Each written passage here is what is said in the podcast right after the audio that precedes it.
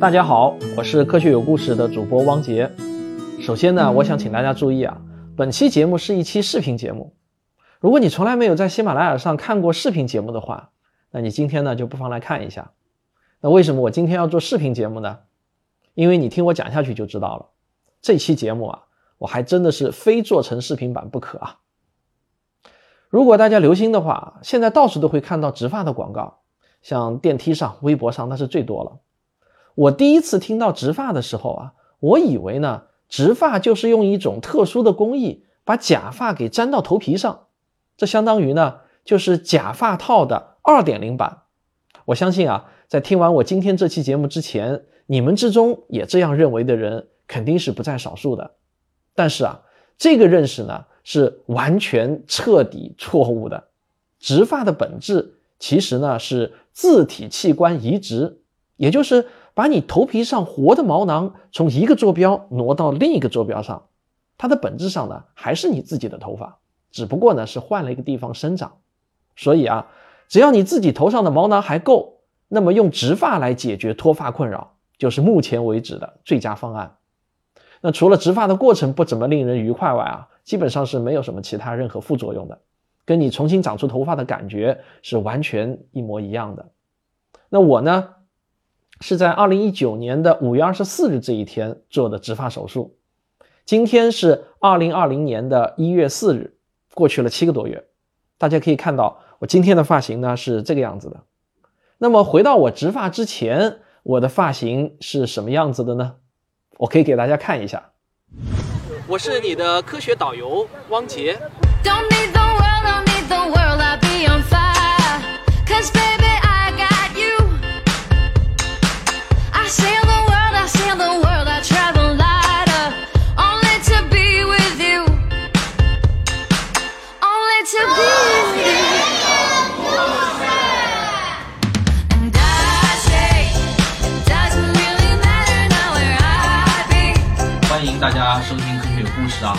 天继续为大家讲宇宙的故事。怎么样？大家是不是感觉差异还是很明显的吧？今天啊，我就要用我自己植发的亲身经历来跟大家详细的聊一聊植发这件事情。那我们先从男性为什么会脱发开始说起。这个脱发呢，真的不是一种病，但是啊，它对男性的打击是巨大的。这呢也是由于现代女性的普遍审美眼光造成的。如果回到几百年前，这都不是问题。中世纪的欧洲流行的可是秃顶啊，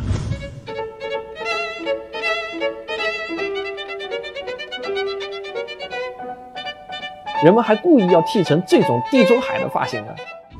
而在我国的大清朝，那也不是问题。那时候，反正从乞丐到皇帝都是这种发型。大家注意啊。真实的清朝的发型跟你们在清宫剧中看到的那个发型啊，其实是有很大差别的。真实的清朝发型有个称呼叫“金钱鼠尾”，意思呢就是头顶啊只留一块铜钱啊，就是铜钱那么大的一块区域长头发，辫子呢就跟老鼠尾巴差不多粗细。当然，越是到清朝的末期，这个辫子呢也就逐渐变粗了。男性脱发。其实呢是非常普遍的现象。欧洲的高加索人是全世界最容易脱发的人群，他们中大约三分之一的男性到了三十岁左右就开始谢顶了，而到了老年呢，几乎个个都绝顶。中国和日本男人在全世界范围来看呢，脱发比例是最低的，但所谓的最低啊，那也不低。有一份来源不是很明了，但经常呢会被引用的数据是，四十岁以上的上海男人。百分之四十受到脱发的困扰。其实啊，大家只要留心观察一下四周，大致呢也就能感觉出啊中国男人的脱发比例了。嗨，这个讲出来啊全是泪。我也是差不多三十岁之后就开始慢慢脱发的。在找秃顶男人照片的时候啊，我还发现了一个特别神奇的现象。大家来看一下啊，这些俄罗斯的历任最高领导人：列宁、斯大林、戈尔巴乔夫。叶利钦，这是谁？普京，梅德韦杰夫又到了普京。大家发现规律没？秃顶和不秃顶啊，那是依次间隔，这个规律至今都未破。那么脱发的原因主要是什么呢？像我以前啊，走到外面，经常就会有人关心我，还问我是不是工作压力太大，总是熬夜，所以头发掉的那么厉害。那我总是会忍不住的给他们科普一下，男性脱发最主要的原因呢是基因，而不是什么压力大之类的原因。当然，精神压力大、内分泌失调以及皮肤病、药物副作用、外伤等等原因啊，也会导致脱发。但一般呢，那些原因导致的脱发都是暂时的急性脱发，而像我这样缓慢的、稳定的，从一个青葱少年变成了现在的秃顶大叔，这只有一个原因，就是脱发基因。这就跟年纪大了头发会变白一样，不是一种病，对健康呢没有任何的影响，唯一的影响只是按照我们现代人的审美标准，会显得老和丑而已。如果现代人都以光头为美的话，那我也就不用遭这个罪了。脱发基因啊，可以说是男性脱发的根本原因。有了这个基因的男性，想要避免脱发，那几乎是不可能的。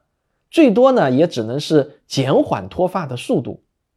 但是基因不能算是脱发的直接原因。按照现代医学的观点，男性脱发的直接原因呢，是一种被称为 DHT，也就是双氢睾酮的物质。这是男性体内产生的睾酮，也就是雄性激素，在某些酶的作用下形成的。这个 DHT 啊，就号称是毛囊杀手，它可以使得毛囊萎缩退化。因为基因的不同，毛囊呢又分成两种，一种呢是容易产生那种生成 DHT 的酶，另一种毛囊呢则不会产生。所以啊，有些毛囊呢就是长寿毛囊。而有些毛囊呢，就是短命毛囊了。有趣的是啊，绝大多数男性的长寿毛囊都分布在头上的后枕区啊，就是后枕区。所以呢，脱发的人才被叫做秃顶嘛。那他们都是从顶部开始秃的，要么呢就是从额头的左右两边开始秃啊，在头上形成一个很明显的 M 型的发型。那我们科学声音的大总管谭老师就是典型的 M 型发型。对于有脱发基因的男士来说啊，除非是自愿当人妖，完全消灭雄性激素，否则呢，这个脱发呢就是早晚的事情了。不过有些药物呢是可以促进毛囊生长和缓解脱发速度的。目前被医学界承认的用于治疗脱发的药物呢只有两种，一种呢是外用的，叫做米诺地尔，它是一种非处方药，所以呢可以直接在网上购买，不需要去医院。这是一种可以喷在头上的液体，它会刺激毛囊生长，但前提呢是你的毛囊啊还没有完全萎缩退化。这个米诺地尔啊不贵，一百多块钱一瓶，能喷两三个月。但是呢还有很多价格贵得多的，打着各种中草药旗号的生发水。那 我跟大家说啊，其实呢这都是在里面添加了米诺地尔，真正起作用的成分呢就是米诺地尔。但是啊米诺地尔的问题是呢。药不能停啊，一停就不灵。而且啊，有些人还会对米诺地尔过敏，喷了以后呢，就头皮呢就会感到瘙痒红肿啊。比如像我就是这样的。所以呢，呃，我用了一段时间米诺地尔，既没有效果，又让头皮瘙痒红肿，所以我也就不用了。另外一种口服的药物呢，叫做非那雄胺，它是一种处方药，要去医院开。它的原理呢，其实就是抑制男性雄性激素的分泌。达到减缓 DHT 生成的目的的，所以呢，它不能多吃啊，吃多了也有副作用，必须要遵医嘱。这个说句实话啊，凡是用过这两种药物的人应该都知道，其实呢用处不算太大，最多呢也就是减缓个几年，头发该掉还是得掉。你想要真正的保住头发，那几乎是不可能的。就目前人类掌握的医疗技术而言啊，想要从根本上解决脱发问题。唯一的办法，那只有植发这一个方案。好，下面呢就进入本期节目的正题了。植发到底是一种什么样的体验呢？我给你按照时间顺序完整的讲一下我这次植发的整个过程。听完呢，你就会彻底了解植发是怎么回事了。二零一九年的五月初呢，我第一次走进了位于上海的一家植发机构，接待我的啊是一位很亲切的小姐姐。那我跟她至今啊还保持着良好的关系。有时候呢，时不时的我还会给她发一些我们纪录片的片段，她会给我回一个语音。比如说这个。老师，我突然想去做你的助理，我觉得你的生活多姿多多姿多彩，好羡慕。这个小姐姐呢姓吴，那我后面呢就叫她小吴了。小吴啊，首先是通过询问脱发的历史和目测这两种方式呢，来确定我是否适合做植发。一个人呢，只有在进入到脱发的后期才适合做植发。如果还在急性的脱发期啊，那么做了植发它的意义也不大，因为很有可能移植过去的毛囊本身呢就是短命毛囊，植了没几天就又死掉了。有些植发机构为了挣钱啊，就放宽植发的标准，这是很没有医德的做法啊。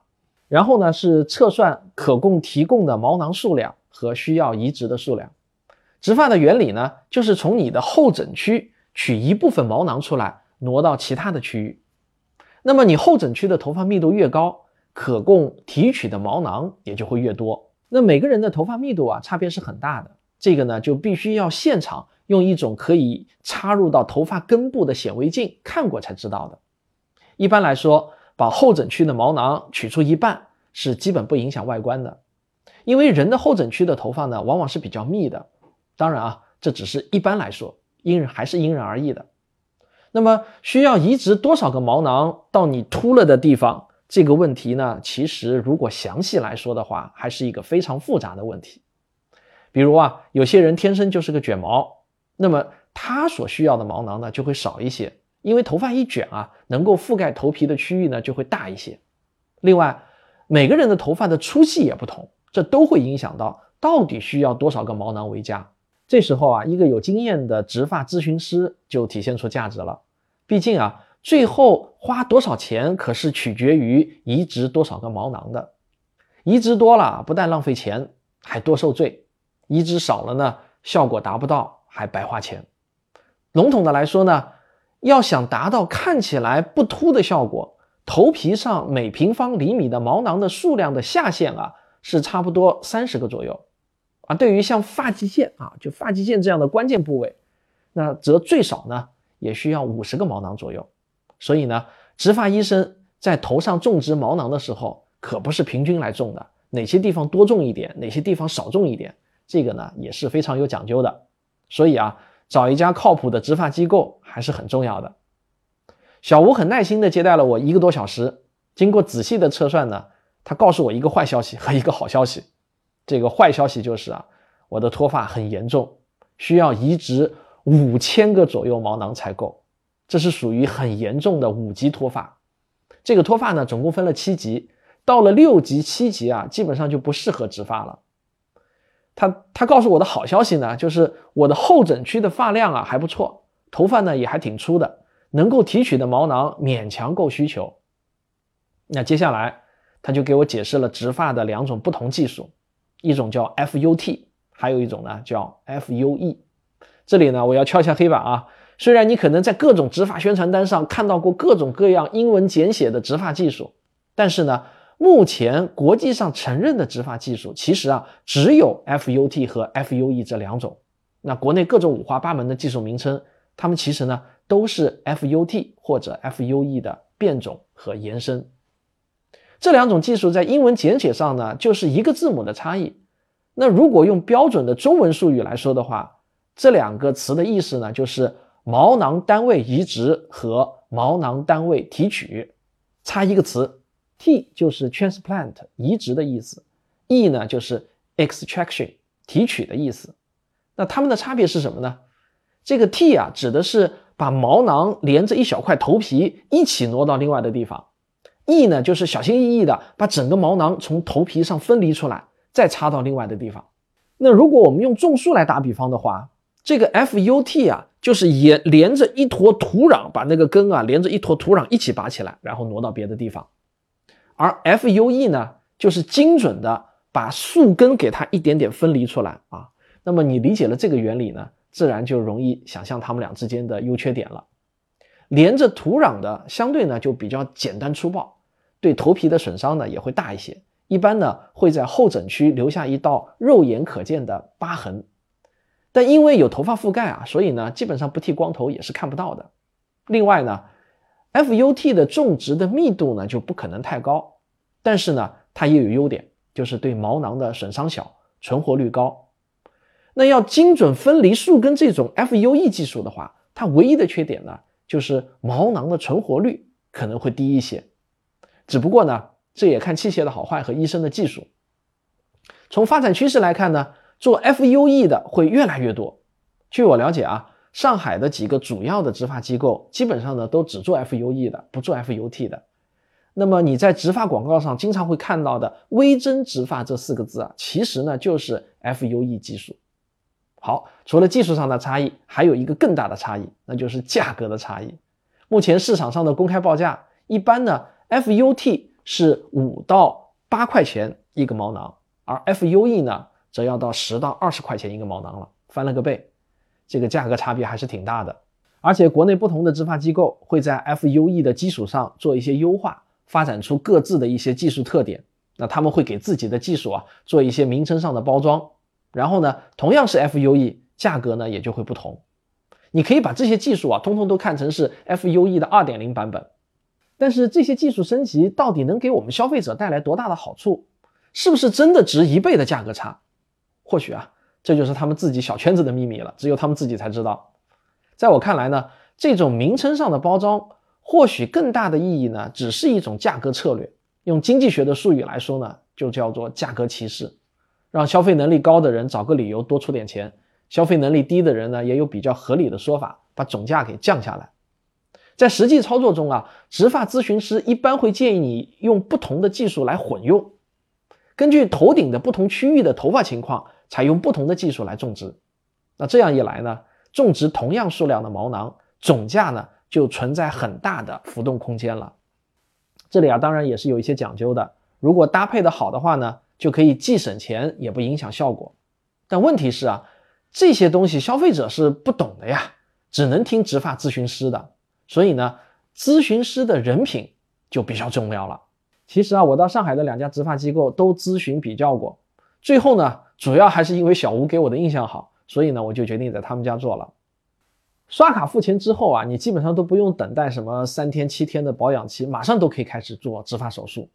然后啊，我就是刷完卡之后直接就上手术台的。接下去呢，就是漫长的八个小时的手术。这个过程啊，就两个字来形容：煎熬。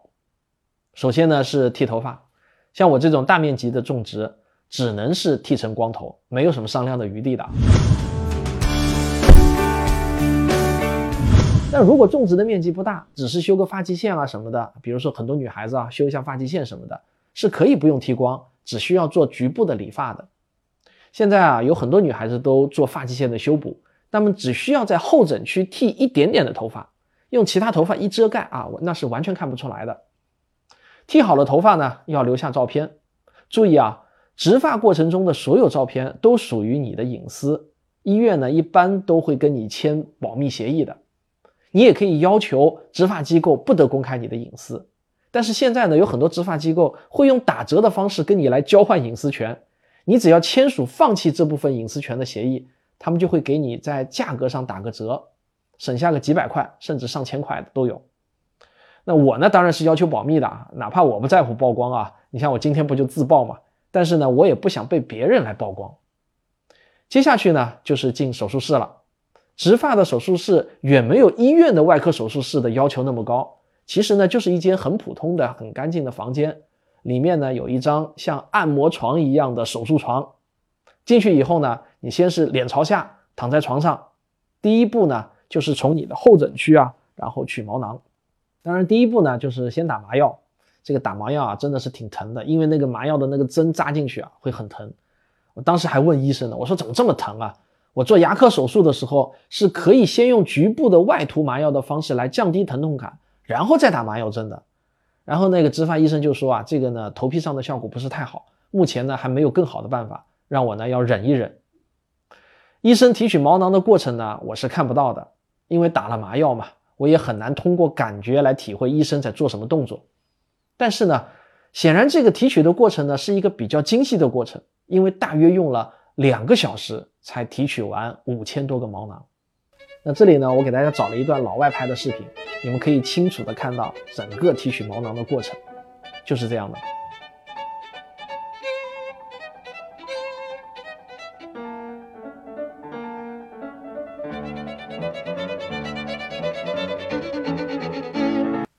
好等我爬起来的时候呢我整个身体啊都感到麻木了长时间的这种胸部压迫啊，让我感到有一点恶心。医生呢就让我看了一眼那一堆刚刚取出来的还血淋淋的毛囊，结果差点没吐啊。这个时候呢，房间中就有四个护士正在飞快地清洗毛囊，因为毛囊取出后呢，大约只能存活五六个小时，所以呢动作一定要快。这个动作越快呢，成活率就越高。啊，你们现在看到这张照片啊，就是清洗完成后的毛囊，看上去呢。就跟一小撮头发也没有什么区别，对吧？这张照片啊，可是货真价实，就是我自己的毛囊，不是在网上找的图片。因为我特地申请拍了张照片留作纪念。我坐在那里呢，等了一段时间，毛囊全部清洗完成后呢，我就平躺回手术床。这次呢是平躺，感觉呢就舒服多了。手术医生呢就开始正式给我植发，整个的这个植发过程啊，持续了大约五六个小时。这个最痛苦的过程呢，还是打麻药，针戳在头皮上啊，非常的疼。不过说实话呢，这个疼呢，肯定是比不过女人生孩子的啊。绝大多数正常人都还是能忍的。植发的过程就跟种树的过程呢，基本上也没什么两样。那我从网上找了一段老外的实拍视频，你看一下就明白了。就这样，把连着毛囊的头发放到针管中，然后呢，插进头皮，拔出针管。头发就留在头皮上了，准确的说，毛囊就留在头皮上了。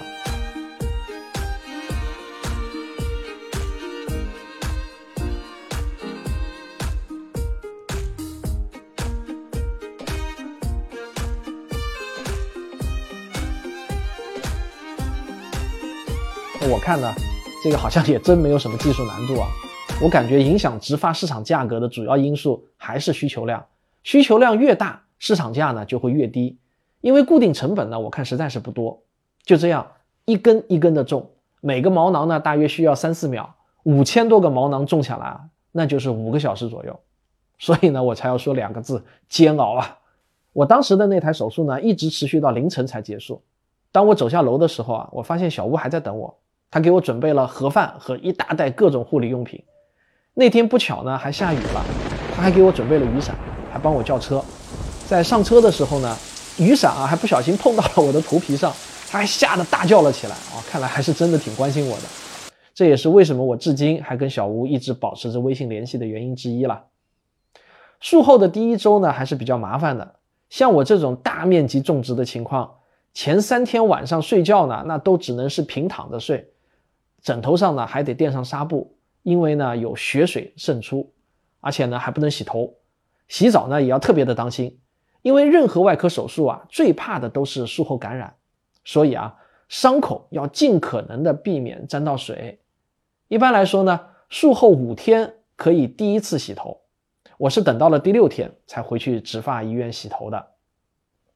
这个第一次洗头呢是很重要的，因为头皮上呢都是血痂，自己洗呢是有难度的。要把这些血痂洗干净呢，最好呢还是找比较专业的护士来帮你洗头比较好。所以呢，我也建议大家，如果你要植发的话，第一次洗头还是找专业护士来洗。植发手术后呢，一般医生都会建议你使用药物来促进毛囊的生长。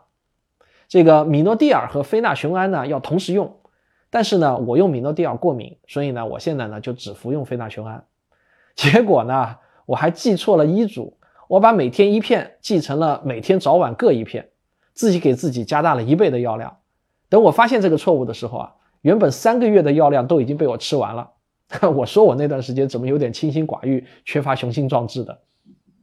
手术后的头一个月呢，我的头皮经常还是会痒，手摸上去呢，经常会有此起彼伏的那种小鼓包。这段时间持续的长短呢，也是因人而异的。移植的毛囊因为本身就是你自己的器官，所以呢是不会出现排异反应的。其实啊。完全可以把你的头发的毛囊啊移植到你的嘴嘴上当胡子用啊，一点问题都没有的。那接下去呢，我要做的就是耐心的等待毛囊恢复生机。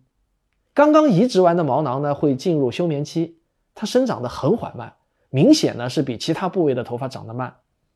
一般来说呢，要耐心的等待五到八个月，甚至更长时间，移植的毛囊呢才能完全恢复原来的生长速度。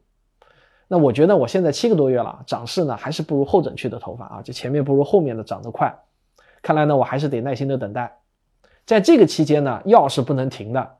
但是啊，每天一片非那雄胺，我倒是没有感觉出任何的副作用，一切还是如常的。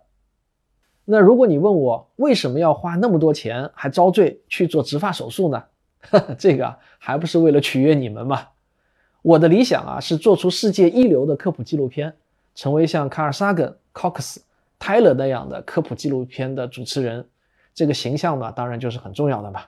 假如有一天我做的科普纪录片能够走出国门，我想啊，你们也不会希望老外看到一个秃顶的中年大叔的形象来代表咱们中国人的形象，对吧？这不是我的工作，而是我的使命。为了达成使命，我愿意为此付出最大的努力。如果改天啊，我去整个容，你们也不要觉得很奇怪啊。如果使命需要，那我就去整，我就去奉献。好了，最后呢，鉴于上次我做飞秒激光手术那期节目的经验啊，我今天这次呢，就干脆主动把小吴的微信号告诉你们算了，省得呢我收到一堆的私信，一个个的来回啊，那麻烦死了。这个小姐姐呢，我觉得很敬业，服务也很周到。啊，我拍完纪录片我都发给她看，她看了以后呢，就说很想跟着我剧组到处去走一走。他觉得我的生活很丰富多彩，他的生活很单调。不过在这里我要郑重声明啊，我跟小吴以及小吴的植发机构没有任何的利益往来，纯属我个人行为。如果你们要说这是打广告，那也是我给小吴个人打个广告，不是给他所在的植发机构打广告啊。所以我他们植发机构的名字我是不说的。你们有任何与植发相关的问题呢，都可以直接找小吴咨询就好了。